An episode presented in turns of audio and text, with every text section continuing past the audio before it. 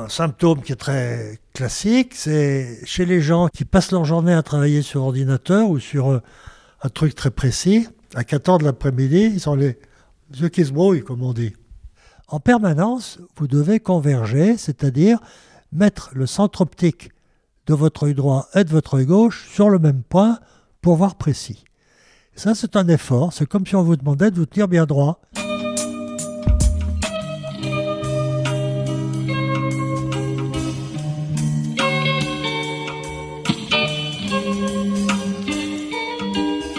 Bienvenue à tous sur Et surtout la santé, votre podcast lyonnais qui décortique des sujets de santé avec des spécialistes, avec des sportifs professionnels et parfois avec des patients aux histoires extraordinaires. Aujourd'hui, nous allons parler de neurosciences avec un spécialiste du sujet qui, vous verrez, a de très nombreuses années d'expérience. François Vital Durand a 78 ans et c'est donc le doyen du podcast Et surtout la santé. Comme vous pouvez l'imaginer, cela a donc été un plaisir pour moi de discuter du développement et du fonctionnement du cerveau avec une personne au parcours aussi riche. Je vous souhaite donc une bonne écoute, mais avant cela, je tenais à remercier publiquement toutes les personnes qui, de près ou de loin, participent au développement du projet et surtout la santé. Cela va de Pauline, qui est derrière le montage et la mise en ligne de tous les épisodes, à vous, évidemment, qui faites parler du podcast via vos réseaux sociaux et autres moyens de communication. Donc merci encore pour tout cela et en attendant, on se retrouve tout de suite pour le podcast numéro 46 avec François Vital Durand.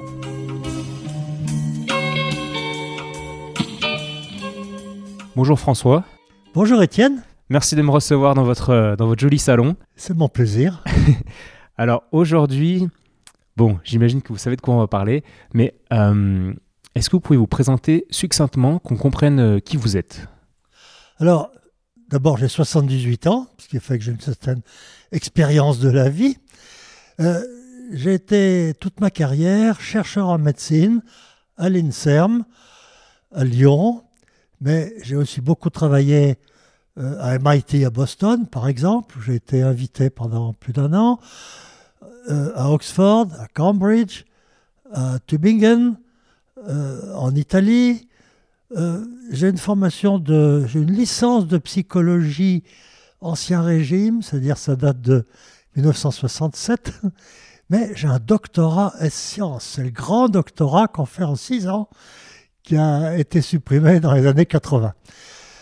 Euh, dans la pratique, j'ai été chercheur en neurobiologie, neurosciences, comme on dit aujourd'hui, en étudiant le développement de la vision chez le chat, chez le chaton, chez le bébé singe, et lorsque, avec un collègue britannique et d'autres chercheurs dans le monde entier, lorsqu'on a compris toutes les étapes et les mécanismes du développement de la vision chez le bébé singe, alors j'ai eu l'idée de passer à l'homme j'ai eu la chance, le bonheur, de créer la première consultation de vision du bébé.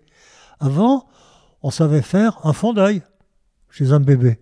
On pouvait faire ce qu'on appelle un potentiel évoqué visuel. Et moi, j'ai transposé à la clinique ce qu'on avait appris à faire en laboratoire, où ça dure des heures, à mesurer exactement ce que voit un bébé, son acuité visuelle, la façon dont l'âge auquel il perçoit en relief, ce qu'on appelle la stéréoscopie, à examiner les mouvements oculaires coordonnés entre l'œil droit et l'œil gauche, la vision en profondeur, la vision des couleurs, etc. Et bien sûr ensuite, euh, le côté optique, ce qu'on appelle la réfraction, savoir si par hasard ce bébé est myope, astigmate, hypermétrope. Ce qui a permis de prendre en charge les défauts tout petit et d'éviter énormément de pathologies ensuite. D'accord. Parce que j'allais vous demander, un petit peu comme euh, on doit développer, on doit acquérir certaines compétences euh, au niveau de notre motricité, au niveau de notre langage, c'est un petit peu la même chose qui se passe au niveau de la vue? Alors, tout ce que nous savons faire, nous l'avons appris. Hein. si à la naissance, on nous mettait seulement... Euh, une goutte de lait dans la, bouche et, et, dans une pièce noire et qui absorbe le son, le bébé deviendrait un ver de terre. Enfin, c'est une image. Hein bon, ce que je veux dire par là, c'est que tout ce que nous savons faire, nous l'avons appris. Au bout de huit jours, le bébé peut reconnaître le visage de sa maman par rapport au visage de la sœur ou de la cousine qui a à peu près la même morphologie faciale. Et puis ensuite, le bébé va apprendre euh, le visage de son papa, euh, le visage de ses grands-parents. Il va apprendre euh, la différence entre, quand il commence à manger plus solide, entre le yaourt aux fruits et le yaourt pas aux fruits. on voit les enfants de 9 à 12 mois euh, au supermarché qui sont dans le caddie et qui, au moment où ils passent devant le biscuit qu'ils aiment, tirent la main parce que dans les biscuits sur l'étagère du supermarché, ils ont reconnu celui dont euh, ils ont l'habitude, etc. Euh, le langage, nous l'avons appris. Vous avez appris le français. Bon, moi aussi, j'ai appris un peu de lyonnais avec des mots que vous comprenez peut-être pas si vous n'êtes pas né à Lyon. Hein. Euh, vous avez alors ensuite vous avez appris peut-être l'anglais, l'allemand ou le tchécoslovaque, hein, ou le tchèque plutôt, ou le slovaque, c'est pas la même chose. Euh, ce que nous savons faire, ce dont nous sommes capables, c'est ce que nous avons appris. Alors ensuite, nous avons appris en fonction du cadre dans lequel nous avons été élevés. Est-ce que euh, on va apprendre en fonction de ce qui va nous stimuler. Exemple, on est stimulé avec une balle de foot, on va développer une certaine motricité, une certaine habileté euh, avec un ballon de foot dans les pieds. Est-ce qu'on peut faire la transposer ça avec la vue? Est-ce qu'il y a un intérêt de stimuler l'enfant ou est-ce qu'il y a des risques de le surstimuler ou de le sous-stimuler au niveau de la vue? On a déjà un peu la réponse, mais... Alors, surstimuler, euh, je ne sais pas très bien ce que ça veut dire parce que le, stimulus, c'est l'objet sur lequel vous allez engager votre attention. Alors si votre papa joue au foot, ou votre grand frère ou grande sœur, c'est le grand frère, c'est la grande sœur, c'est le papa, je vais m'intéresser au foot. Moi, dans mon environnement, quand j'étais petit, le foot, je ne connais pas. Hein. Mon père ne jouait pas au foot avec moi. Euh, à l'école, oui, on jouait un peu au foot, un peu, mais le foot m'a jamais passionné et ne me demandez pas le nom d'un joueur de foot parce que il faudrait vraiment que je cherche. Ah bon, Je dis ça comme un exemple. Euh, on investit son attention sur un élément qui a une dimension émotionnelle. Si je joue au foot avec toi, je vais, je vais m'intéresser à jouer au foot parce que tu es là. Si tu me dis, euh, ah ben aujourd'hui je suis pas là, je t'envoie quelqu'un, oh ben, le foot m'intéressera moins. Je vais mettre peut-être un certain temps à m'intéresser à la personne que vous m'avez envoyée pour jouer au foot. Euh, nous allons nous intéresser encore une fois, à ce qui a éveillé chez nous un aspect particulier, avec toujours une, une composante émotionnelle, on pourrait dire affective, s'il s'agit d'une personne, etc. Je vais vous raconter une anecdote. Un jour, j'arrive au labo avec une fleur dans la main, et il y avait tous les étudiants là du DEA, le diplôme qui existait à l'époque. Il y avait une douzaine, une quinzaine d'étudiants qui étaient là à boire le café. Je passe, je dis bonjour, salut les jeunes. Bon. Euh, ah tiens, je vais vous poser une question. Est-ce que vous connaissez cette fleur? Et je leur sors une fleur, je leur montre une fleur au bout de la main. Il y en a un qui me dit Ah, ça j'ai déjà vu. Et les autres me disent Non, jamais vu. C'était une capucine. Oh, alors ils connaissaient bien le mot, mais c'est des étudiants en neurosciences, et les, capucines et les fleurs, rien n'affiche. Hein ça m'a paru quand même extraordinaire. C'est dire nous allons enregistrer, développer l'attention sur ce qui nous intéresse pour telle ou telle raison, parce qu'à l'école on me l'a imposé, parce que mes parents ou mon environnement euh, en parlent, etc. Oui, c'est toute la, complexité, je pense, des profs de, développer cette curiosité et cet, attachement émotionnel pour pouvoir faire ensuite apprendre aux élèves des choses. C'est ce qui fait la différence entre les bons profs et les et les courageux, mais qui ne savent pas forcément vous, vous intéresser. Euh, c'est ce qui fait que nous gardons tous le souvenir de quelques profs. Ah, Monsieur Grand, mon prof de français en seconde. Ah, c'est lui qui m'a qui m'a jeté dans la littérature. Ah oui, petite dédicace à, à Raphaël Poulain du podcast numéro 9 qui nous parle de son prof de, de je ne sais pas quoi, qui l'a lancé dans le théâtre et qui ça a changé sa vie, quoi. Et voilà. Tout simplement. Et donc, pour, pour en revenir à. En fait, j'aimerais qu'on compare le- les bébés chats, les bébés singes et les bébés euh, humains, entre guillemets. Est-ce qu'il y a des différences dans le développement de la, de la vision, de la vue, je ne sais pas comment on peut dire, entre ces trois espèces? L'organe visuel, alors je ne parle pas du chat qui est nettement plus primitif que les, que les primates, hein, que le singe et l'homme. Euh, le chat euh, ne voit pas les couleurs. Le chat a une acuité très médiocre. Il ne pourrait pas lire le journal. Il verrait le titre. Il pourrait lire le titre, pas plus. Et je vous coupe, mais comment vous pouvez. J'ai jamais compris comment on pouvait Alors, affirmer ça. Différentes- Quelles sont les expériences qui permettent de dire que le chat, il voit pas ci, il voit pas ça? Il y a la méthode comportementale. On met le chat dans un couloir qui se divise en deux, un côté à droite, un côté à gauche. D'un côté, il y a un panneau qui va montrer des barres euh, épaisses. De l'autre côté, des barres plus fines. Et le chat, après plusieurs expériences, va s'apercevoir que du côté des barres plus fines, il y a euh, de la nourriture. Donc au bout de trois fois, il aura compris et il va aller du côté qui est au hasard à droite ou à gauche, hein, du côté des barres plus fines, parce que c'est là qu'il va trouver un truc à manger. Vous allez faire les barres de plus en plus fines, et puis à un moment, ben, il peut plus, il se trompe. hein, il, il va n'importe où. Donc vous en déduisez qu'il peut pas faire la différence entre. Il peut plus faire la différence quand la barre devient trop fine. Je comprends. Méthode comportementale. Méthode électrophysiologique, on va anesthésier le chat et on va piquer des électrodes dans la partie visuelle de son cerveau.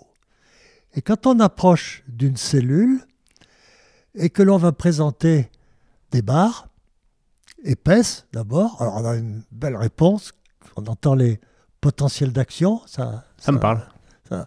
alors, on le voit sur l'écran de notre ordinateur, mais on peut mettre un haut-parleur, euh, pareil, et on entend.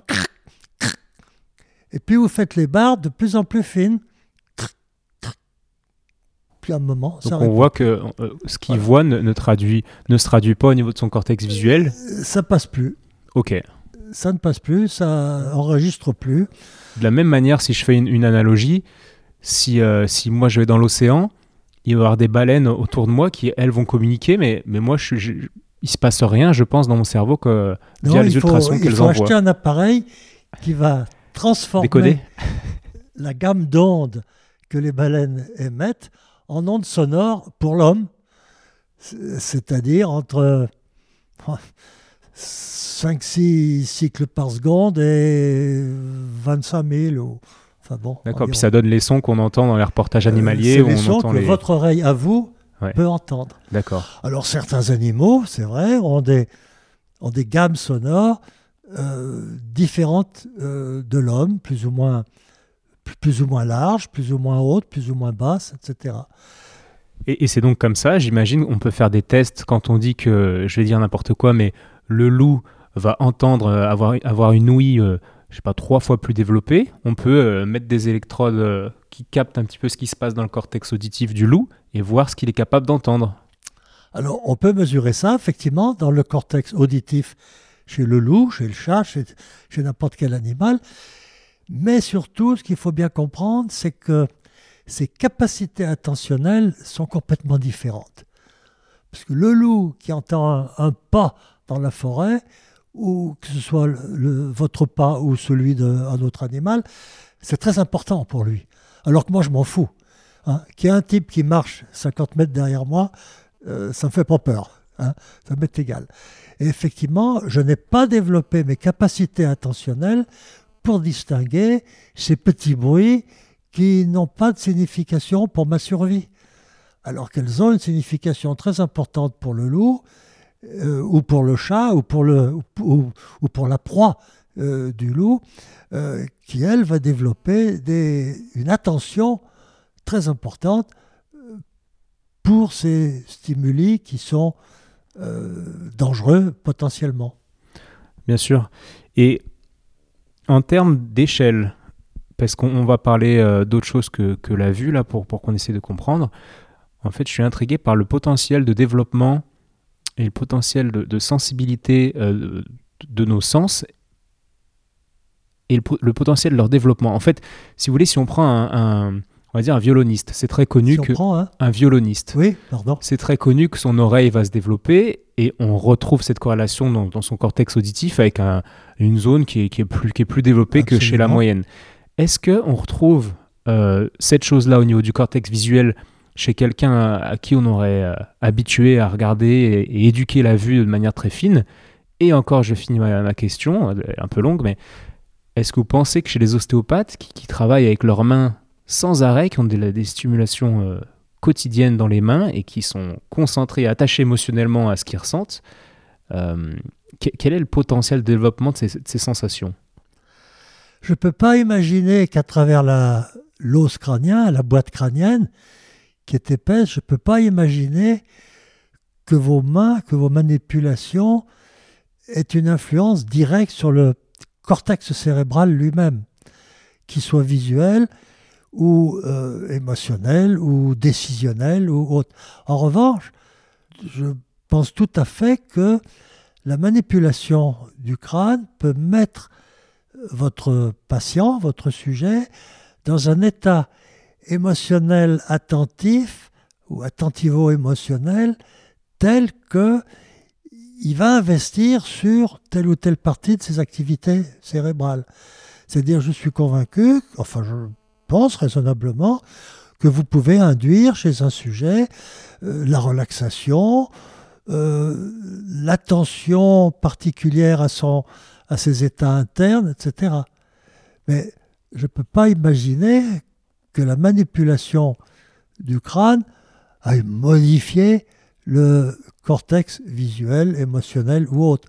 Hein. non, non, l'attention, oui, bien sûr. Peut-être que je vous ferai sentir des choses euh, plus tard, mais la, question c'était, de manière très pragmatique, est-ce que on peut dire, alors le violoniste va avoir une oreille, je dis n'importe quoi, dix fois plus développée, dans le sens où son cortex va avoir dix fois plus de connexion?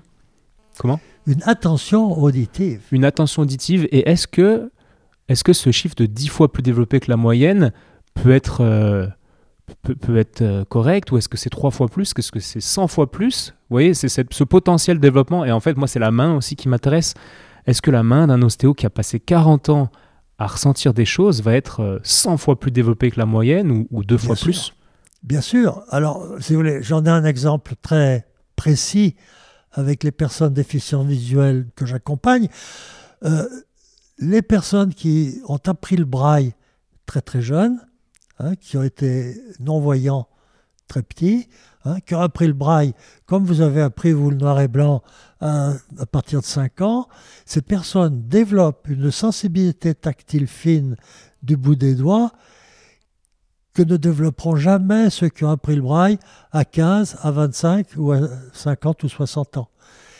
Et ces personnes qui ont appris le braille très très tôt ont, euh, je suis convaincu, ont développé un réseau de connexion entre les neurones sensitifs du, du bout des doigts, ont développé des connexions beaucoup plus nombreuses.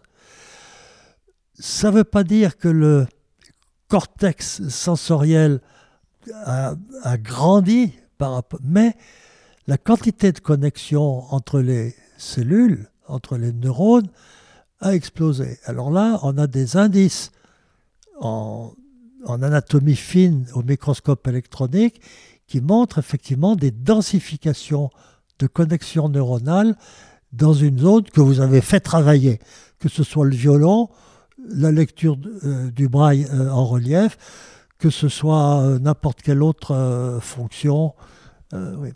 Alors ça, ça me paraît... Enfin, là, on a une évidence scientifique.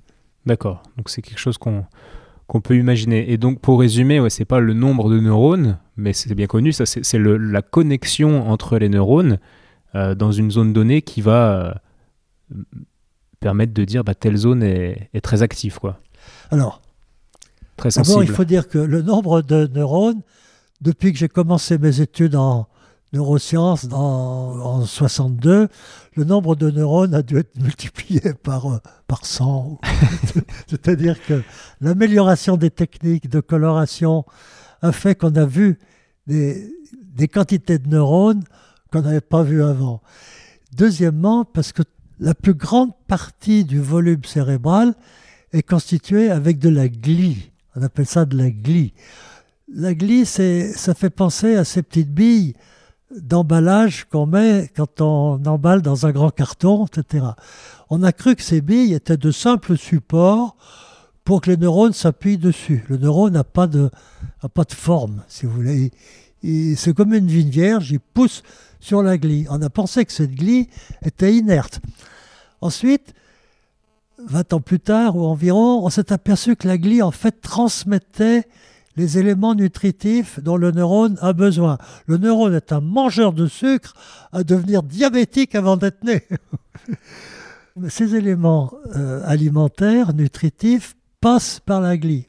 Ah, la glie a une deuxième fonction. Troisièmement, on s'est aperçu que la glie avait une activité neuronale de régulation, entre autres de l'inhibition entre les neurones comprenez que quand vous m'écoutez, vous ne pensez pas que votre compte en banque est au rouge. Euh, vous ne pensez pas à votre petit ami, vous ne pensez pas, vous concentrez votre attention sur ce que vous allez me dire et me, et me demander. Hein. Tout le reste de votre cerveau est inhibé. Hein. Il n'est pas, pas, seulement au repos, il est dans les fers. Il a, il a des chaînes aux pieds et aux mains. Hein. Cette inhibition est fondamentale pour le bon exercice pour la bonne pratique de notre cerveau. Quand cette inhibition diminue, vous faites une crise d'épilepsie. Bon, l'inhibition passe très largement par la glie. Euh, c'est ce, ce, qui a fait dire à certains journalistes, vous savez, on n'utilise que 10% de notre cerveau. Mais 10% à la fois. Et si en sortant d'ici, vous repensez à votre compte en banque, vous allez également utiliser 10% de votre cerveau pour un autre champ d'activité avec un côté émotionnel parce que vous avez peur des conséquences. Euh, on peut avoir une attention partagée. Euh, ça se construit. Je vais regardez quand vous conduisez votre vélo ou votre voiture, vous devez à la fois euh, faire attention aux feux rouges, aux piétons, au bord de la route, aux trous, à tout ce qui est circulation, mais en même temps, vous pouvez chanter une chanson de Brassens ou de, du poète qui vous intéresse. Hein. vous pouvez avoir une attention partagée, ça se construit. Et, donc sur ces... Euh, parce que ça me parle bien, ce chiffre de 10% du cerveau, il y a des gens qui, qui, qui, qui proposent des formations maintenant, euh, je pense à certaines personnes sur Internet, ils nous vendent euh, l'exploitation du cerveau à 100%, etc. Mais alors d'une part, dans ces 90% euh, en mode veille du cerveau pendant qu'on fait une action X, enfin une, pendant qu'on est dans un certain mode, euh, on est d'accord que, que, ces 90% vont fonctionner de manière alternative, 10% par 10%, dans, quand on va faire d'autres choses. Mais est-ce qu'il est-ce qu'on a trouvé une utilité à 100% du cerveau de manière anatomique? Est-ce qu'il y a des zones où on n'a pas encore compris à quoi elles servaient ou est-ce que euh, c'est juste quelque chose de vendeur quand on dit on n'utilise pas tout notre cerveau, on peut le développer à l'infini, etc., Alors, euh, à nouveau, si je compare ce qui s'est passé pendant les 50 ans que j'ai passé dans ce domaine, euh, la, connaissance des, actions des zones cérébrales, la première, ça date de la première, le premier élément date du tout début du 19e siècle où il a été attribué à la partie postérieure du cerveau la fonction visuelle. Bon. Et puis ensuite, alors il y a eu tout le 19e à, progresser lentement. 1863, euh, Broca la zone de la parole. Et puis, euh, progressivement, les zones se sont, ont été décrites euh, au cours du XXe siècle, avec depuis les années 90 à peu près, l'imagerie par résonance magnétique fonctionnelle, l'IRM fonctionnelle, alors là, c'est une vraie explosion. Et alors du coup, vous mettez la personne dans, dans l'environnement, dans un IRM, et vous lui montrez telle image, vous allez voir s'activer telle zone qui va devenir active. Telle zone s'appelle avec un pluriel, éventuellement. Hein. C'est-à-dire que vous lui montrez une photo de sa femme à poil, il va à la fois y avoir un élément visuel et un élément euh, émotionnel. Et un troisième élément pas content parce que je vois pas pourquoi tu aurais la photo de ma femme à poil. et là, on va voir une de trois zones, euh, y compris une zone de colère, hein, euh, qui, va s'activer. L'IRM fonctionnel est devenu de plus en plus précise et on continue à avoir des, raffinements sur la fonction de telle ou telle zone y compris maintenant chez le bébé, où les, collègues du MIT à Boston ont réussi à mettre des bébés en IRM fonctionnel. Et ils ont montré euh, ce qu'on savait par le comportement. On savait que l'enfant, il voit les couleurs à trois mois, il voit en relief à quatre mois, et ils ont montré par l'IRM fonctionnel que les bébés euh, voyaient les couleurs à trois mois et voyaient en relief au quatrième mois. Donc pour résumer, on pourrait dire qu'en fait, grâce à, ces progrès techniques et à l'IRM fonctionnel, on s'est rendu compte qu'il y a peu de zones au final qui ne servent à rien. C'est juste qu'il faut les activer d'une certaine manière et, c'est plus les, connexions qui vont se faire dans ces zones via la répétition des stimulus qui vont faire que les zones vont s'activer facilement plutôt que plutôt qu'autre chose. Il n'y a pas de zones qui servent à rien, mais il y a des zones qui vont se mettre davantage à répondre à telle chose parce que vous avez commencé à jouer du violon à 4, à 4 ans et que du coup, euh, la zone qui va répondre à l'analyse des sons précis du, du, violon, cette zone va acquérir une densité, éventuellement d'ailleurs euh, envahir un peu ce qu'il y a autour.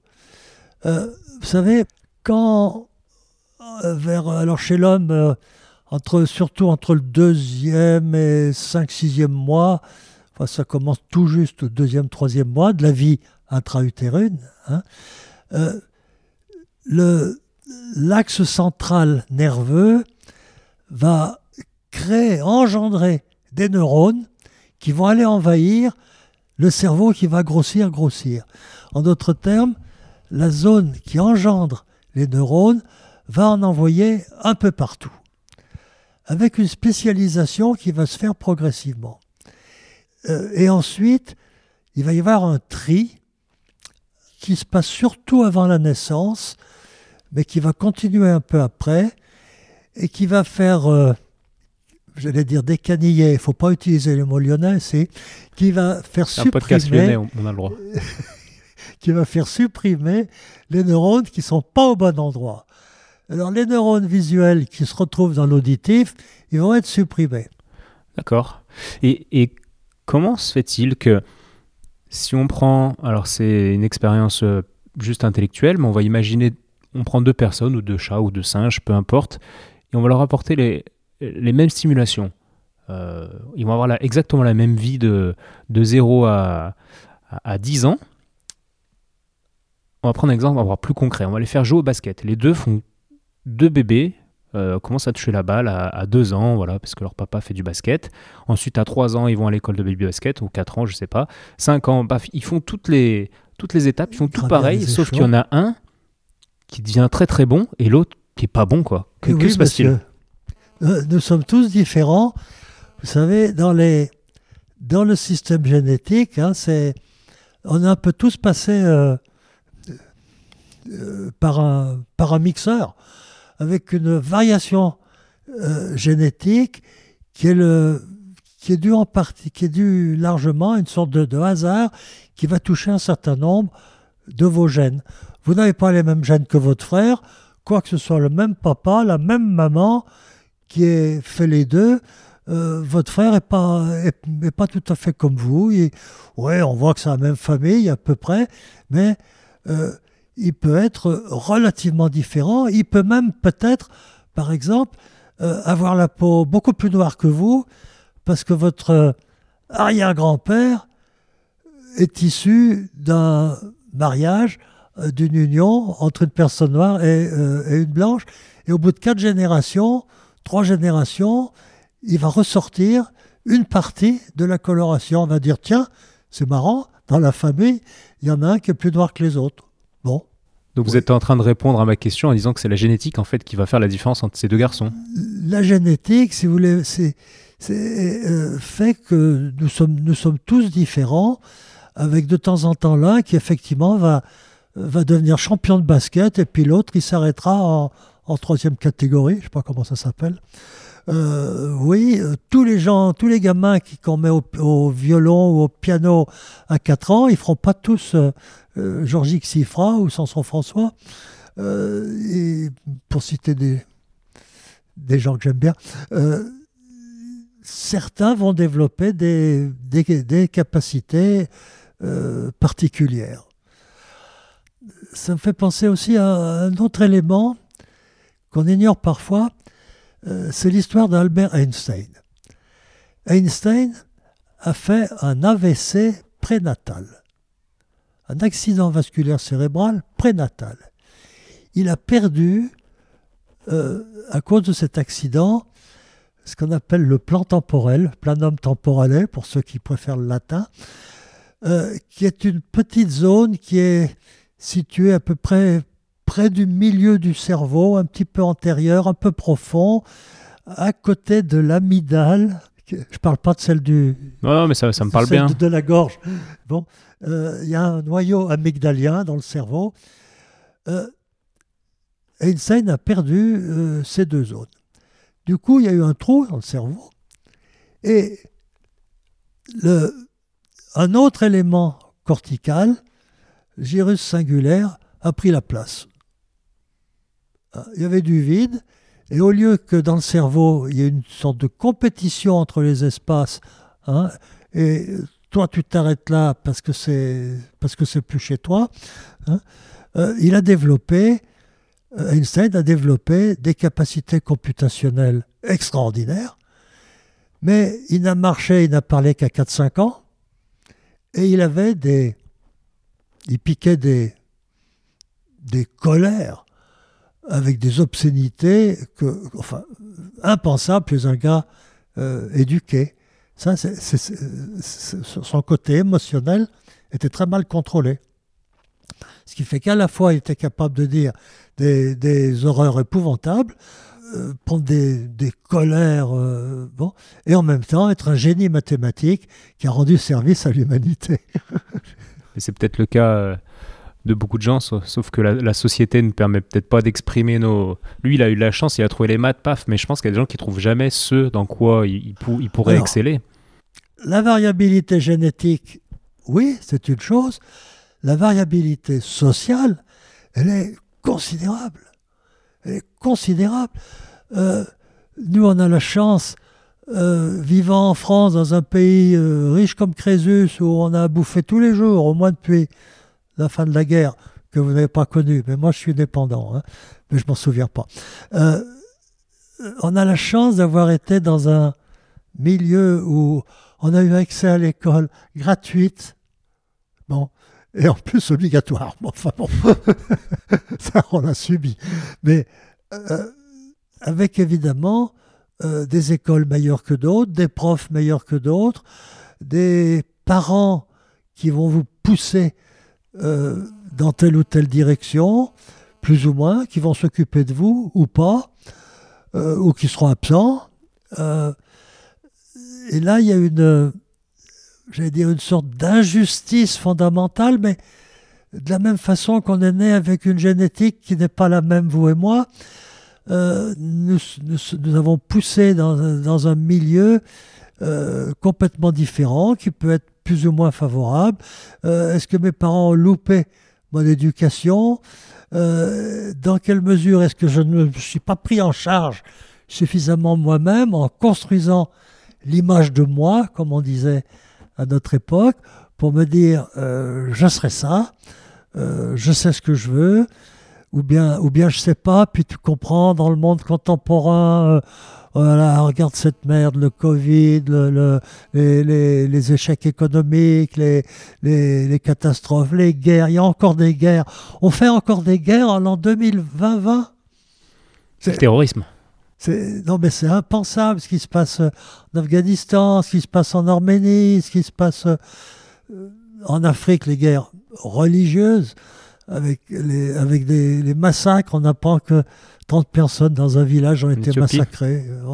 C'est bon, mais on, on voit aussi bien des attentats, on voit des gens qui tuent leurs femmes, on voit des femmes qui tuent leurs mecs, beaucoup moins. Mais enfin bon, euh, c'est, on se dit, mais attends, mais, mais est-ce que c'est est -ce c'est possible? Et pourtant, on voit ça dans le journal tous les jours, euh, des, des, des actes qui n'appartiennent pas à enfin, qui ne devraient pas appartenir à l'humanité. Ouais. ça vous parle Antonio Damasio, j'imagine? Monsieur Damasio, qui a écrit euh, le livre L'erreur de Descartes. Ah, oui, oui, ah, oui c'est pas tout récent, oui. Non. Euh, alors, à la fois Descartes a introduit précisément la notion de doute, mais Descartes a surtout voulu euh, introduire la rationalité par rapport à l'émotionnalité. Hein. c'est, un des piliers du siècle des Lumières. Alors, il n'est pas tout seul. Il y a eu Diderot, il y a eu d'Alembert, il y a eu Jean-Jacques Rousseau, etc. Bon, euh, des gens qui ont essayé de, de, séparer dans le fonctionnement de l'esprit humain la raison le rationnel et l'irrationnel. Mais avec ce que j'aime beaucoup moi, dans les philosophes de cette époque et ultérieure, c'est la façon dont ils ont dit la raison n'est pas un, un, argument, un élément qu'on peut appliquer à l'ensemble de nos comportements. Si je tombe amoureux de cette fille, euh, elle a les plus beaux yeux du monde. C'est pas vrai? C'est pas vrai? Mais pour moi, pour moi, en réponse à un vécu émotionnel, par rapport à un vécu affectif, par rapport à mes hormones, que je ne contrôle pas complètement, eh ben cette fille, elle a les plus beaux yeux du monde. Et si je lui demande sa main, elle va peut-être me foutre une claque. Eh ben merde, où est la raison là-dedans? Il n'y a pas. On n'est pas dans le domaine rationnel, on est dans le domaine émotionnel. Et c'est une partie constitutive essentielle de notre, de notre humanité. C'est ce qui fait que je suis très, tolérant avec les religions, dans la mesure où on ne m'impose pas à moi de faire ceci ou cela. Hein. mais euh, je comprends très bien qu'on puisse investir sur une croyance, une croyance hein, qui, peut être, qui peut être irrationnelle, mais qui est une façon pour moi de construire mon vécu émotionnel et de vivre avec. Et vous qui êtes scientifique, comment... J'ai l'impression que la religion, euh, comme vous dites, on est très respectueux. Euh, il y a énormément de religions qui disent énormément de choses différentes en contradiction. Des choses que la science peut prouver en une minute euh, que c'est faux, euh, on va pas parler de certaines régions, mais on a tous des exemples en tête. Comment, en tant que scientifique, euh, vous voyez ça? Sachant que nous, des fois, en ostéo, on, se fait critiquer. Euh, il y a des ostéos qui essayent d'être très, très, très scientifiques pour prouver par A plus B, etc. etc. Mais à côté, la personne qui, qui essaye d'être très scientifique, il va avoir une religion où, la science pourrait démonter les principes de sa religion en deux secondes. Pourquoi est-ce que la religion est intouchable alors que tout le reste, on essaie de scientifiser tout le reste? Alors, il faut, il faut distinguer les, les croyances et puis euh, la morale et les comportements qui dérivent d'une croyance euh, religieuse. On ne fera jamais croire que Jésus est né euh, par le souffle. Le souffle, c'est l'ancien mot du Saint-Esprit. Hein. Ce n'est pas un coup de souffle qui a rendu Marie enceinte.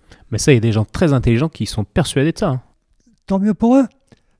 En revanche, je suis parfaitement respectueux de cette image d'une mère qui est une sorte d'intercesseur, ou d'un, je ne sais pas comment dire au féminin, bon, d'intercessrice. Ouais, on comprend. peu importe. Euh, euh, entre les puissances supérieures, que vous allez appeler Dieu, qu'on m'a représenté à travers euh, Jésus, ses apôtres, Dieu le Père, etc. Bon, qui sont des images, qui sont des représentations mentales d'idées auxquelles on a donné une image précise et on voit des, on voit des croix et des Christ dans, dans les rues, dans les églises, etc. On voit des vierges sur les bâtiments à Lyon, sur les vieilles maisons, etc. On, a voulu matérialiser, représenter euh, une légende qui porte un vécu profond que je respecte profondément. Hein. Le, aimez-moi les uns les aimez-vous les uns les autres, euh, là je suis 100% d'accord. Mais euh, me dire que Jésus est né par une opération du Saint-Esprit, c'est une très belle image qui a 2000 ans, c'est très bien, mais bon, c'est une image de cette époque. Et à cet égard, je comprends un peu la religion musulmane qui dit on ne représente pas Mahomet et la créature euh, humaine. Pas de portrait, défendu. C'est de l'abstrait. Ok, on, on, divague.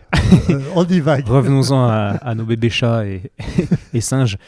Euh, j'aimerais vous parler du développement de la vue, parce que c'est un peu ce qui vous a occupé toute votre vie, et de l'impact des écrans. je pense que vous avez des, tas de choses à dire. Si vous pouvez nous faire un petit résumé de ce que va impliquer et ce que va engendrer l'exposition aux écrans de manière précoce, de manière euh, trop importante chez, chez les jeunes. J'ose pas faire de la réclame euh, du livre de Desmurget. Desmurget est un chercheur en neurosciences qui dit les écrans détruisent le cerveau. Alors, il y a un côté un peu excessif.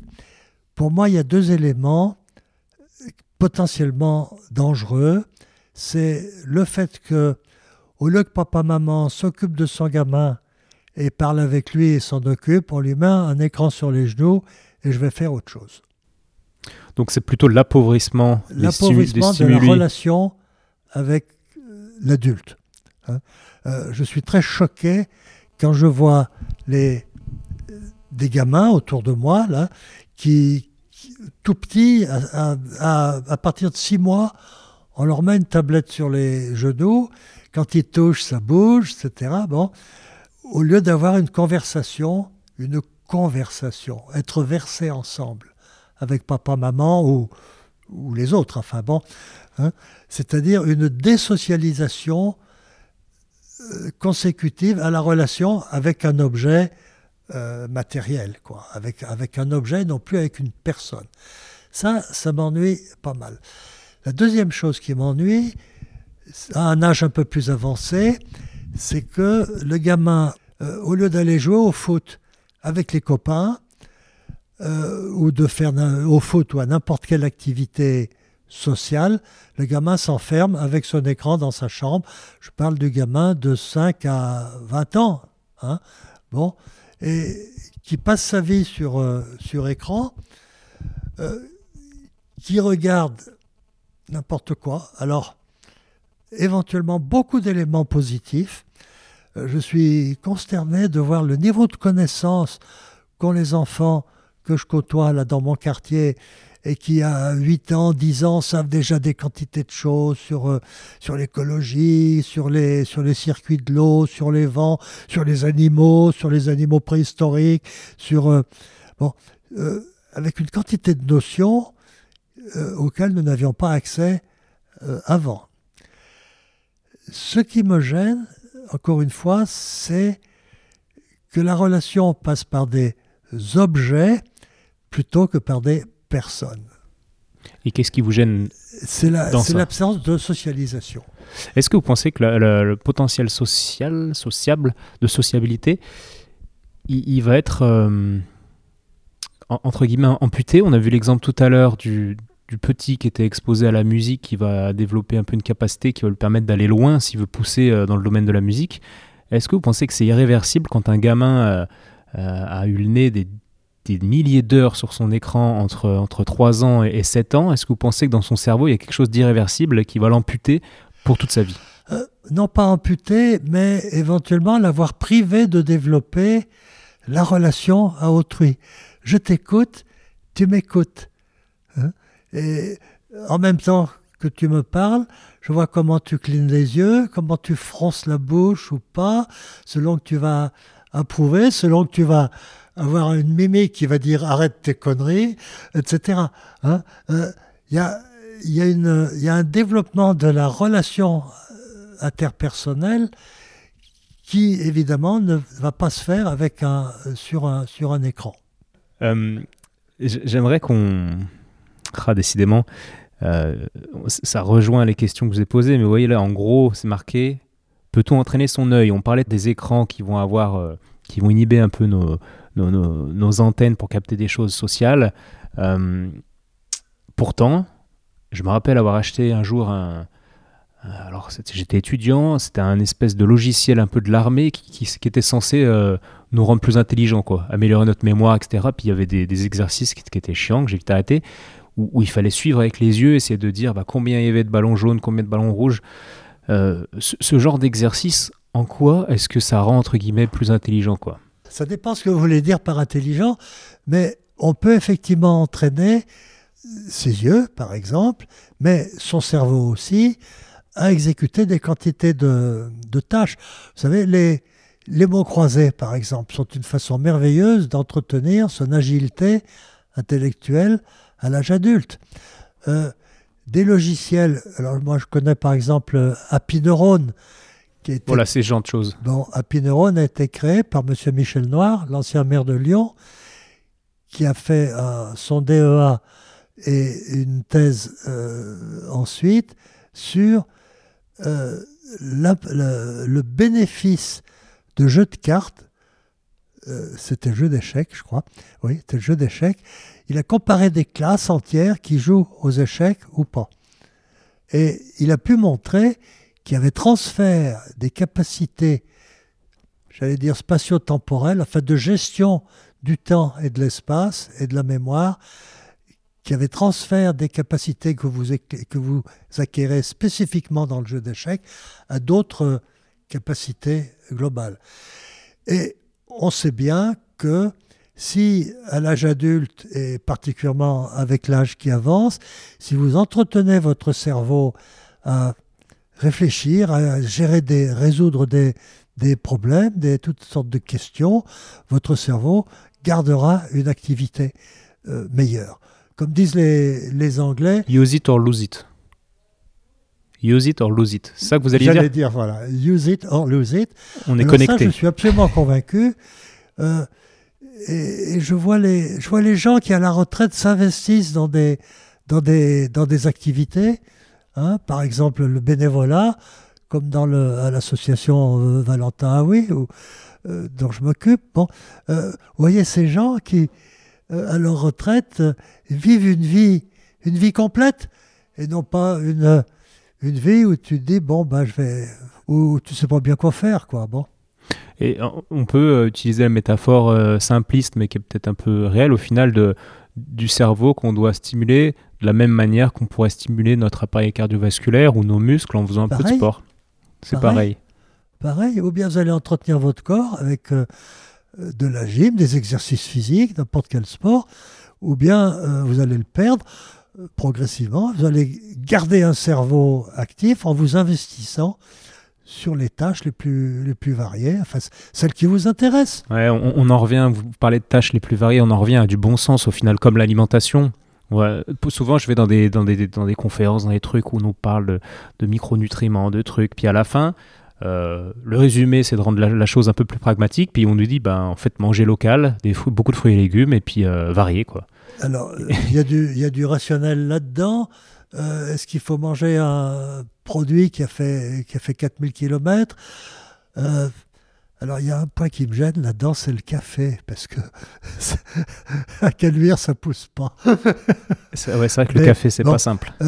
effectivement, manger local, manger varié.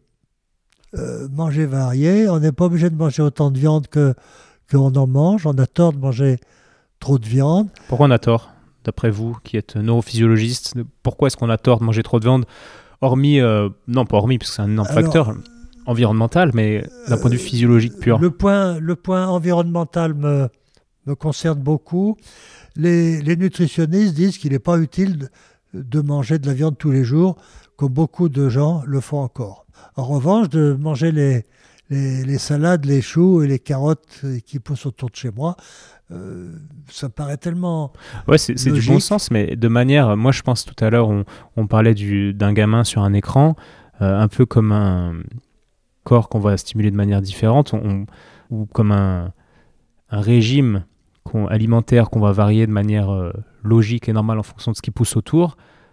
On, peut faire le parallèle avec un cerveau d'un gamin, on va le stimuler, euh, on va le faire jouer dans la cour et puis on va pas le, laisser dans un seul mode de stimulation, comme l'écran. Mais ce sera aussi néfaste si on le laissait dans un seul mode de stimulation. Euh, si le gamin joue au foot toute la journée, au final, il n'aurait pas les, les compétences. Bien sûr. D'autres compétences. Il y a un équilibre entre les activités physiques, intellectuelles, de loisirs, euh, le sommeil. Attention au sommeil. Ça, c'est nous en dire deux mots extrêmement important. Pourquoi? Attention au sommeil, parce que le, pendant le sommeil se recrée une sorte d'homéostasie, d'équilibre dans les données qui sont rentrées dans le cerveau pendant la journée précédente. Et euh, le sommeil a été montré comme absolument indispensable à un bon état physique et mentale. Les gens privés de sommeil ont plus de mal à apprendre. Et ouais, le sommeil, moi je vois un peu ça comme un, un moment d'intégration de ce qu'on a expérimenté pendant la journée. Oui. Et j'ai une question. On va prendre un exemple. Souvent, on a un petit quelque chose au niveau de l'œil, on se dit, oh putain, bah, je, vois, je vois un peu flou. Alors parfois, c'est juste à cause de la fatigue, il suffirait de dormir plus, justement. Mais bon, on va consulter, puis hop, on voit qu'effectivement, la dernière petite lettre, on n'arrive pas à la lire, etc. Donc, on va nous mettre, j'abuse hein, dans, mon exemple, mais je fais exprès pour qu'on comprenne euh, là où je veux en venir. On va nous dire, bah là, vous voyez, là, vous n'arrivez pas à voir ça, bah, on va vous corriger, on va vous donner des séances d'orthoptiste, ou alors on va carrément vous mettre des lunettes. Et là, après, on donne des lunettes, et après, effectivement, on se rend compte que quand on les enlève, bah, on a vraiment perdu. De la même manière, euh, quand on se fait une entorse, euh, on va vous dire le, médecin qui s'en fout un peu va dire bah, mettez une chevillère et puis, puis, gardez votre chevillère. Si votre chevillère vous fait mal, vous gardez la chevillère. Si elle n'est pas stable, peu importe, vous avez la chevillère. Sauf que plus on va mettre la chevillère, moins, notre cheville va être stable, plus on sera dépendant de la chevillère, etc. etc. Vous avez compris le cercle vicieux là-dedans. Est-ce qu'il ne se passe pas la même chose au niveau des yeux? À partir du moment où on porte des lunettes Est-ce qu'on ne pourrait pas entraîner les yeux de manière à ce qu'on perde moins vite qu'avec des lunettes? Alors, le problème touche à l'accommodation. L'accommodation, c'est la capacité que nous avions, enfin vous l'avez encore, à mettre au point en fonction de la distance. Quand on est bébé, euh, l'accommodation se développe progressivement au fur et à mesure que l'acuité se développe. Le bébé, il naît avec un vingtième d'acuité visuelle. Un vingtième, c'est la limite de la cécité administrative en France. Hein, bon. Mais à un an, il a déjà pratiquement 4 dixièmes. Il peut lire le journal. L'accommodation, la capacité donc à mettre au point, parce que la limitation de l'acuité, elle est liée à l'espacement des cellules dans la rétine. Les, les, cellules se serrent les unes contre les autres pour voir de plus en plus fin. L'accommodation se développe en même temps. À l'âge de 3 ans, 4 ans, le bébé peut garder l'image nette jusqu'à 1 cm de son œil. Un centimètre et demi. Non, vous êtes, vous êtes à 12 cm là. Hein, un centimètre et demi. Voilà. Bon. Cette fonction, c'est la fonction qui vieillit le plus précocement chez l'homme, à ma connaissance. À l'âge de 20 ans, vous êtes déjà à 7, 8, 9 cm. Et puis ça va se casser la gueule progressivement jusqu'à, disons, 50 ans environ. Hein, ça dépend évidemment des gens plus ou moins. Bon. Mais à partir de 50 ans, vous n'allez plus pouvoir accommoder qu'à une certaine distance.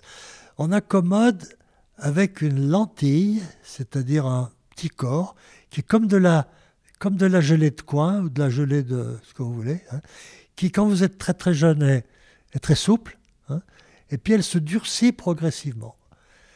Et à partir de 50 ans environ, elle peut pratiquement plus bouger. Et là, vous devenez presbyte et on va vous donner une lunette progressive, inventée par un Français, qui va vous permettre de voir à toute distance selon que vous regardez par le haut ou par le bas du verre de votre lunette. Si effectivement vous ne portez pas cette, cette paire de lunettes, en vous entraînant beaucoup, beaucoup, vous allez pouvoir garder un tout petit peu d'accommodation. Euh, c'est une méthode qui a été utilisée surtout aux États-Unis entre les deux guerres, à une époque où avoir accès à une paire de lunettes était réservé à une catégorie sociale. On peut avoir une paire de lunettes à tout âge. Hein. Moi, j'ai mis des lunettes à des bébés de 4 mois. Ça, c'est une belle histoire. C'est un interne en médecine que je rencontre un peu par hasard. Il me dit, oh, ben, j'ai, une, fille qui a, qui a 4 mois, euh, je peux aller vous voir. On fait tout l'examen et quand on finit avec la réfraction, elle est myope de 4 dioptries. En d'autres termes, elle voit qu'à travers un nuage. On lui prescrit une paire de lunettes et trois jours après qu'elle ait reçu sa paire de lunettes, le papa me téléphone en me disant Mais c'est incroyable, c'est plus la même gamine. Elle éclate de rire dès qu'elle nous voit arriver. Je dis Monsieur, avant, elle ne vous voyait pas. Hein et là, on change la vie euh, de gamins.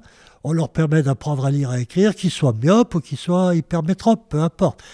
Bien sûr, la paire de lunettes vous évite d'avoir à accommoder. Alors on peut perdre la dioptrie d'accommodation. On peut perdre un petit peu de son accommodation si on ne la fait pas marcher parce qu'on a une bonne paire de verres progressifs. Ok, mais alors je suis pas anti-lunettes hein, pour la, précision évidemment, mais c'était voilà pour comprendre parce que vous connaissez le yoga des yeux? Alors, ah oui, alors là, il y a des tas de techniques. L'idée me paraît bien. Je me dis qu'on est, on est rivé sur des ordinateurs, sur des livres. On regarde plus à droite, à gauche pour voir s'il y a un lion qui nous court après. Euh, je sais pas si on l'a déjà fait, mais peut-être euh, au tout début. Euh, mais ce manque, encore une fois, de stimulation, je me dis qu'on peut le compenser.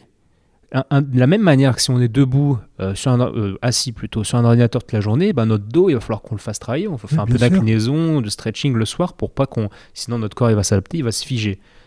Et, je pense que la même chose se passe au niveau des yeux. Si on regarde pas à droite, à gauche, donc tous nos muscles qui sont là pourtant pour faire tourner nos globes oculaires à droite, à gauche, moi je pense que de la même manière qu'un muscle strié euh, quelconque, il, faut le faire bouger, quoi.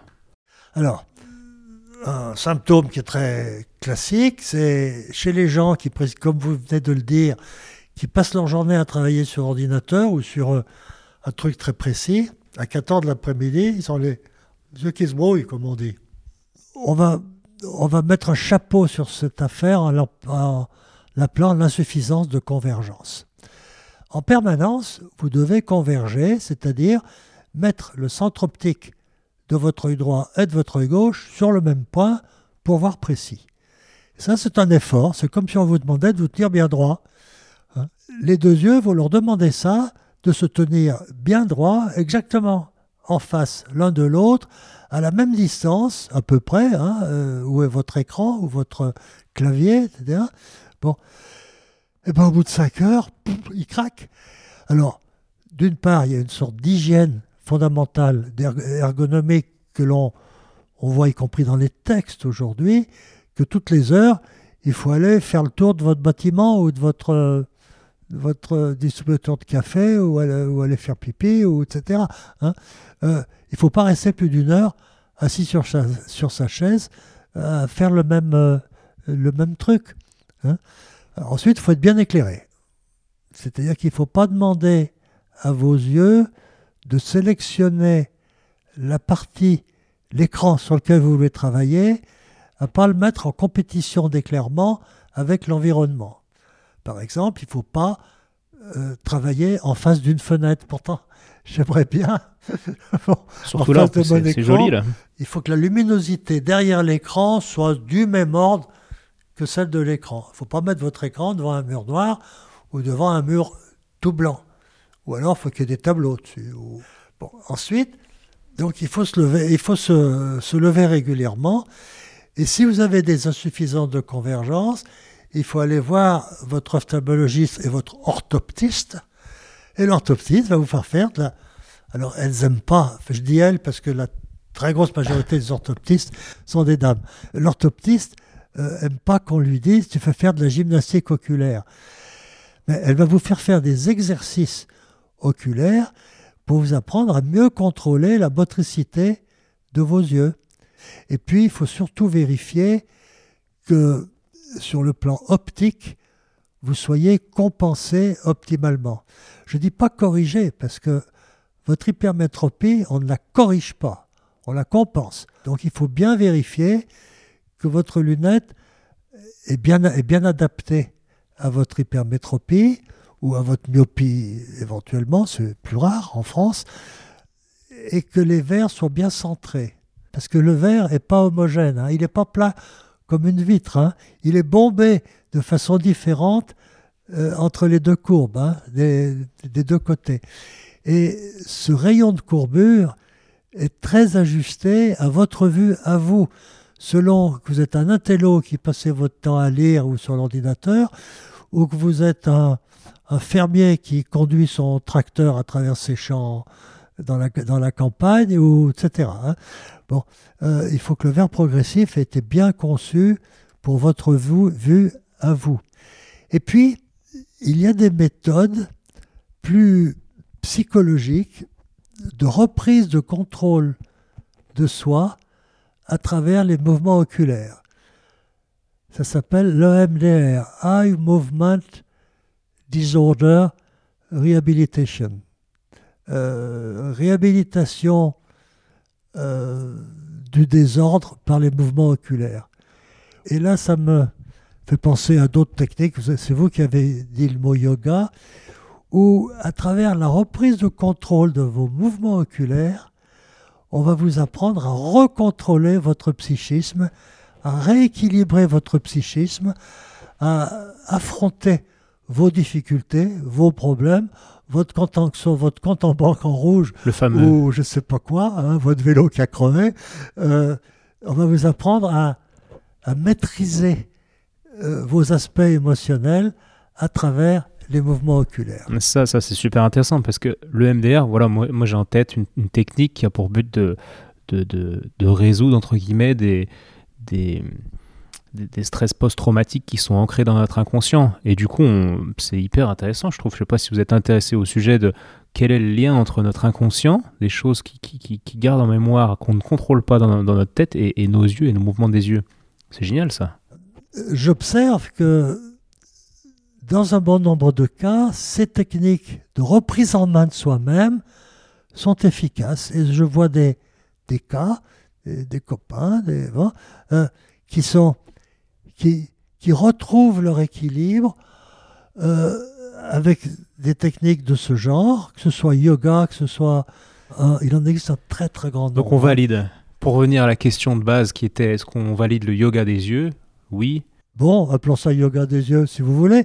Moi j'appellerais ça euh, thérapeutique comportementale utilisant la maîtrise du contrôle euh, de la motricité oculaire. Ok. J'ai rien trouvé de plus simple. Ça marche.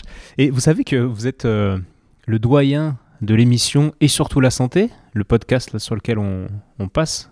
Vous êtes le doyen de tous. Il n'y a personne qui a, qui a 78 ans. Ah, peut-être. Hein bon, c'est pas le plus vieux. Et bon. du, coup, euh, du coup, ma question, qui n'est pas du tout écrite, mais que j'ai envie de, la, de vous la poser, c'est vous êtes resté passionné de votre sujet un peu toute votre vie je me trompe pas. Oui. Ça vous a plu tout le temps. Et quel serait, euh, moi j'ai, j'allais dire 30 ans, j'ai 31 ans là maintenant, quels seraient vos conseils euh, à un jeune de 31 ans que, que, que lui diriez-vous pour qu'il garde cette passion un peu toute sa vie euh... Alors, bon, d'abord je dois dire c'est une passion qui m'est apparue à 25 ans seulement. C'est tôt à l'échelle d'une vie. Peut-être. Pendant mon enfance, j'étais mauvais élève. Et en plus, je bégayais. Et euh, j'étais le mauvais élève. Alors d'accord, j'étais chez les Pères Maris, qui était une très bonne école. J'étais toujours entre le 20e et le 25e. On me foutait à la porte régulièrement pour pas me faire prendre par le préfet. Je me taillais par la chaufferie. J'allais à la bibliothèque municipale pour pas cailler, parce que c'était chauffé dans la bibliothèque municipale.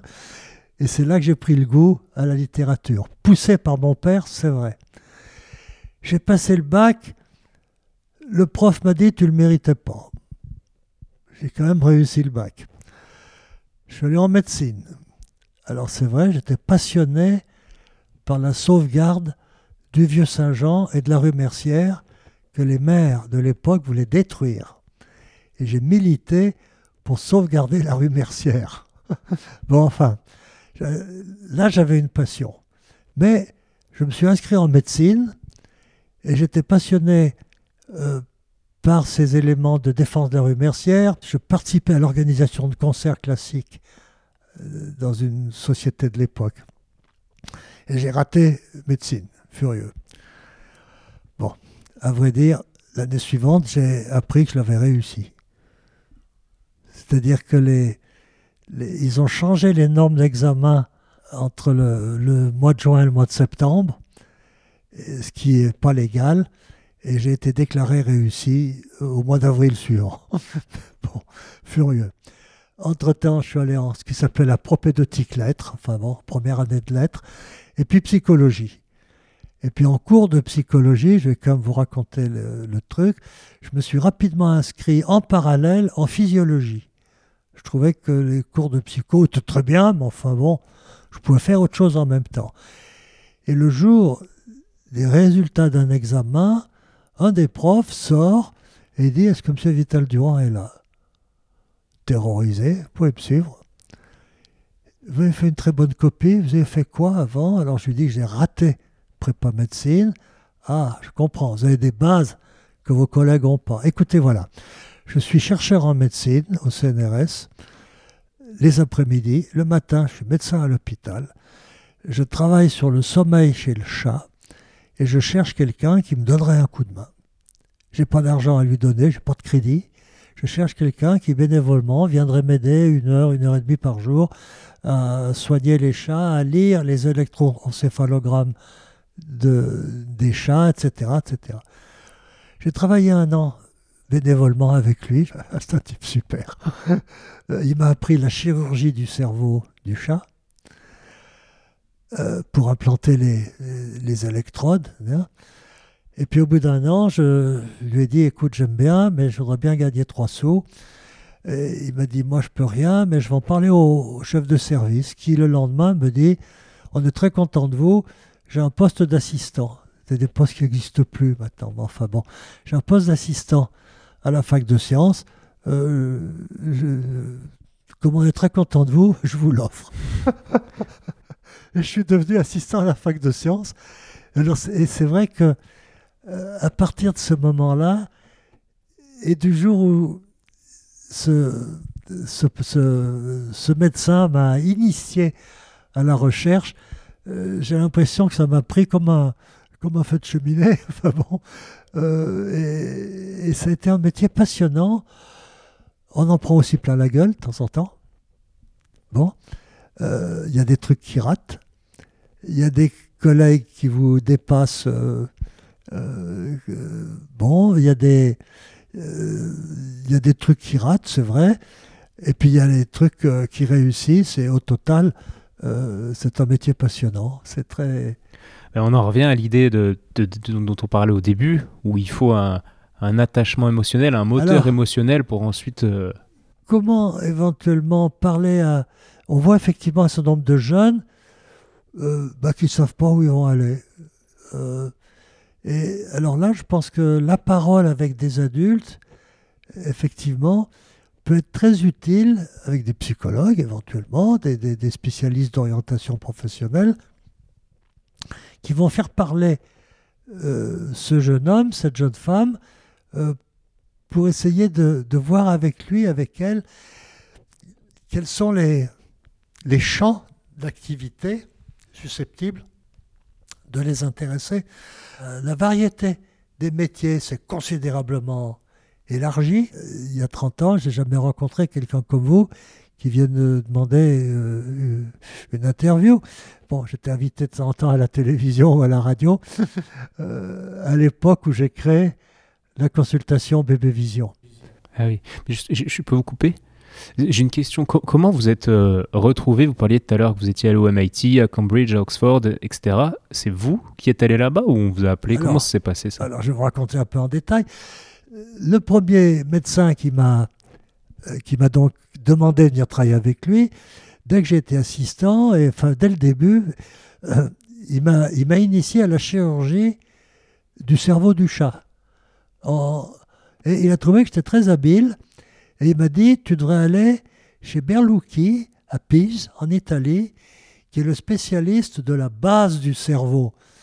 Du Parce chat. que- du chat, oh, du, du chat, bien sûr, bien sûr. Et qui est un domaine très difficile parce que c'est là qu'il y a tous les nerfs. Enfin bon, t'es- et donc je suis parti pendant deux mois et demi avec ma femme, ma petite fille qui était toute petite, euh, à Pise. Et ce monsieur m'a montré comment on pouvait avoir accès à la base du cerveau du chat. Trois ans plus tard, deux, trois ans plus tard, après la fac de sciences, je suis passé à l'INSERM. À la fac de sciences, il n'y avait pas un sou, c'était la misère. Et deux ans plus tard, mon patron à l'INSERM revient d'une discussion à MIT où on se pose la question comment se fait-il que les yeux qui bougent tout le temps fassent une image stable? Comment se fait-il que les yeux qui bougent tout le temps me permettent avec mon doigt de pointer sur votre machine ou sur votre nez? Comment, euh, je rends cohérent et stable euh, la vision spatiale? Et les gens disaient Ah, comment on peut étudier ça? Il y en a un qui dit il faudrait pouvoir immobiliser l'œil d'un chaton, le priver de mouvement oculaire à la naissance, fermer l'autre œil. Ça s'appelle une tarsographie. Et on va voir comment il va se développer. Mais ils disent c'est pas possible. Euh, sur le chat adulte, ce serait très difficile euh, pour pas pour pas le tuer parce qu'il faut aller sous le tronc cérébral, à côté du centre de la respiration et de la régulation cardiaque. Donc si tu touches quoi que ce soit là, tu tues le chat. C'est bon. Et mon patron dit j'ai un jeune chirurgien chez moi, je suis sûr qu'il saurait faire ça. Il est allé en Italie chez Berlucchi, bon. Donc il revient à Lyon, il me dit écoute François, voilà, si tu te sens d'affronter ça, tu es invité à MIT. Je suis tombé à la renverse. Ouais, c'est un peu la, la meilleure euh, fac Et de je sciences suis au monde. MIT, alors évidemment, dans la, la découverte d'une autre mentalité, où les jeunes sont respectés, ce qui en France est plus ou moins le cas. Enfin bon, hiérarchie en France qui est, beaucoup, qui est très différente. Enfin, j'ai été merveilleusement accueilli à MIT. Euh, j'ai travaillé pendant 15 mois et j'ai décroché la couverture de Science et un article dans Science Le Graal. le Graal. Et puis, ça m'a situé sur la scène internationale. Ensuite, euh, en rentrant de MIT, j'ai dit il faut que je passe du chat au singe. J'ai vu à MIT, il- à l'étage en dessous, ils travaillaient avec des singes et j'étais copain avec eux. Enfin bon, euh, j'allais voir un peu comment ça se passait. Ils apprenaient à des singes à pointer sur des, sur des objets, des cibles différentes, etc. Euh, et je suis rentré à Lyon, et là j'ai eu à la fois une intuition et une chance extraordinaire.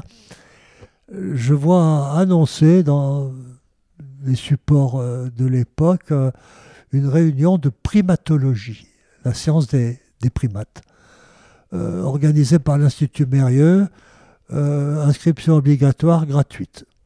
Je m'inscris et je vais écouter des gens qui parlent de la façon dont les singes sont utilisés pour fabriquer des vaccins, la façon dont les, populations sont étudiées, respectées, etc. Et puis à table, à midi, je me sieds en face d'un monsieur qui se présente et qui me dit qu'est-ce que vous venez faire ici. Et je lui dis je cherche du bébé singe. Et il me répond Erythrocebus patas, ça vous va? Euh, C'est le singe rouge du Tchad. Il m'explique qu'ils importent 3000 singes par an pour fabriquer le vaccin contre la poliomyélite. On prélève les reins du singe et sur les reins, on développe, on cultive le vaccin contre la polio.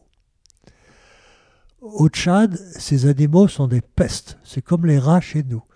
Les paysans sont obligés de veiller la nuit pour empêcher les singes de venir bouffer leur maïs et leurs légumes.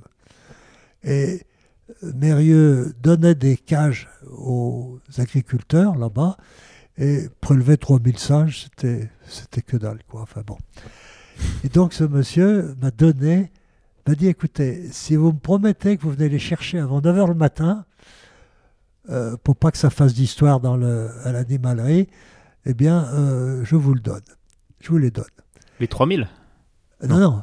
Les bébés nés des 3000 singes qu'ils apportaient par an. D'accord. Hein? Vous imaginez avec 3000 singes. Et j'ai développé de très bonnes relations avec Mérieux, l'Institut Mérieux. Et, euh, et il a commencé à arriver euh, des singes les uns après les autres. hein. Et je me suis associé avec un collègue anglais que je connaissais, qui avait travaillé sur le chaton, qui avait fait une belle découverte d'ailleurs. Et on s'est associés à tous les deux, et on était très complémentaires, et on a publié toute une série d'articles dans le Journal of Physiology, le Royal Physiological Journal, non, le journal de physiologie britannique. Et on a, c'est avec lui qu'on a montré toutes les étapes du développement du cerveau visuel. Euh, il venait, grosso modo, il venait à peu près trois fois par an à Lyon pour 15 jours, et j'allais trois, quatre fois par an euh, pour 15 jours, trois semaines euh, à Oxford, où on exploitait ensemble toutes les données et on écrivait les. Ok. les Quel âge vous aviez? À cette époque-là Euh, quand j'ai commencé le bébé singe, c'était en 75. Je suis né en 42. Donc j'avais 32 ans, 33 ans. Ok. Oui. Bon, génial. J'avais envie de, de diverger sur, sur ça parce que j'aime bien demander aux anciens euh, Oui, je, ben, leur parcours. euh, c'est toujours intéressant. Ok. oui, oui. Bon, bah merci bien pour, euh, pour toutes vos réponses et vos histoires. Je vous remercie de votre écoute. Ouais, on, on a abordé un peu tout ce que tout ce que je voulais. Pas de réponse précise forcément euh, sur tout, mais peu importe. Des interrogations nouvelles et, et, et puis des histoires. On a dit pas mal de choses. Pas mal, ouais. Merci. François. À bientôt.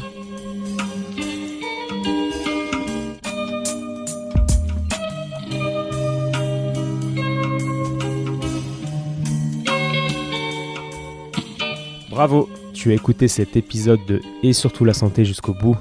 Pour booster ce projet qui a pour but de donner les meilleures infos possibles sur le thème de la santé, je t'invite à aller mettre 5 étoiles et un commentaire sur l'application podcast de l'iPhone de ton voisin. Comme je te l'explique régulièrement, c'est ça qui m'aide à faire monter le podcast au classement et donc ça me crédibilise pour ensuite inviter d'autres experts et ensuite te partager leurs conseils. Donc merci encore. Tu peux également suivre les aventures du projet sur Instagram à Étienne Bulidon et évidemment si l'ostéopathie peut t'aider, bah, tu peux venir me consulter au cabinet du 120 rue Montesquieu à Lyon. Si je ne suis pas disponible, c'est Julien ou quelqu'un de l'équipe qui te prendra en charge. A bientôt et bonne fin de journée. Ciao